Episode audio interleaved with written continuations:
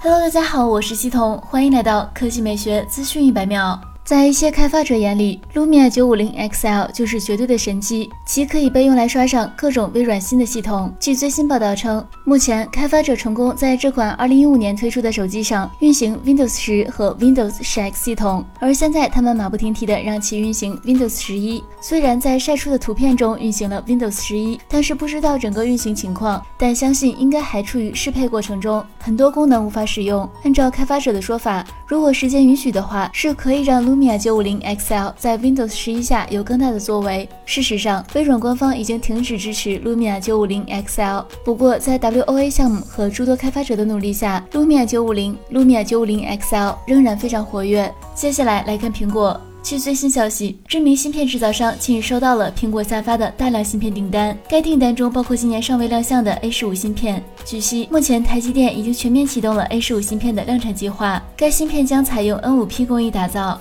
也就是第二代五纳米，市场层面的性能进一步增加，功耗进一步降低，性能相比 A 十四至少有百分之二十提升，同时还能提高百分之三十的效率。得益于此，即将在今年九月亮相的 iPhone 十三不仅性能上会再次提升，在五 G 功耗方面也将得到平衡，这将令当前五 G iPhone 续航体验饱受吐槽的情况有所改善。好了，以上就是本期科技美学资讯每秒的全部内容，我们明天再见。